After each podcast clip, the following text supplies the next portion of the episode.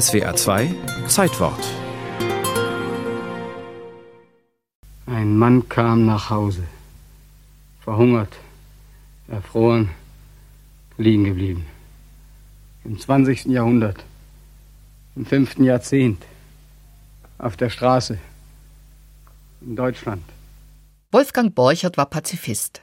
Als Soldat kam er in Haft, die drohende Todesstrafe wurde in sogenannte Frontbewährung umgewandelt.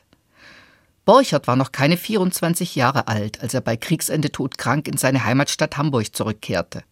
An die ersehnte Karriere als Schauspieler und Kabarettist war nicht mehr zu denken. Er wurde bald bettlägerig und ihm blieb nichts, als in fieberhafter Eile zu schreiben. Dramen, Gedichte, Kurzgeschichten. Ohne es freilich zu ahnen, begründete Borchert die Trümmerliteratur. In der Hamburger Freien Presse erschien im Frühjahr 1946 seine erste Veröffentlichung, die Erzählung Die Hundeblume. Wann genau er draußen vor der Tür schrieb, ist nicht bekannt. Überliefert hingegen wurde, er hat den Text innerhalb einer Woche vollendet. An einen Bühnenerfolg hat Borchert selbst nicht geglaubt. Deshalb wählte er programmatisch als Untertitel ein Stück, das kein Theater spielen und kein Publikum sehen will. Der Beifall blieb auch tatsächlich vergleichsweise verhalten, denn für die Bühne gab es zu wenig Handlung. Das Stück lebte vom gesprochenen Wort. Schon deshalb waren die Dramaturgen des NWDR des Nordwestdeutschen Rundfunks sofort begeistert. Sie inszenierten draußen vor der Tür umgehend. Am 13. Februar 1947 wurde das Hörspiel urgesendet. Als ich jetzt nach Hause kam, da war mein Bett mein Bett war besetzt. Dass ich mir nicht das Leben nahm, das hat mich selbst entsetzt. Das Hörspiel erzählt die Geschichte des Russland-Heimkehrers Beckmann. Nach drei Jahren in sibirischer Gefangenschaft kommt er nach Hause und findet seine Frau in den Armen eines fremden Mannes. Da beschließt er, ins Wasser zu gehen. Doch die Elbe schickt ihn zurück ans Ufer. Beckmann ist gezwungen weiterzuleben, aber alle seine Versuche, Fuß zu fassen, misslingen. Er wird als Krüppel verhöhnt und bekommt keine Arbeit.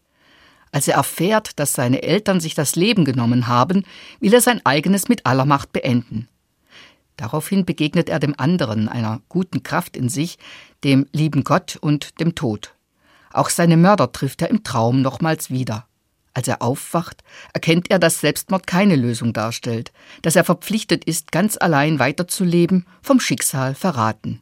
Keiner hört ihm noch zu, keiner gibt ihm mehr Antwort. Wo seid ihr denn alle?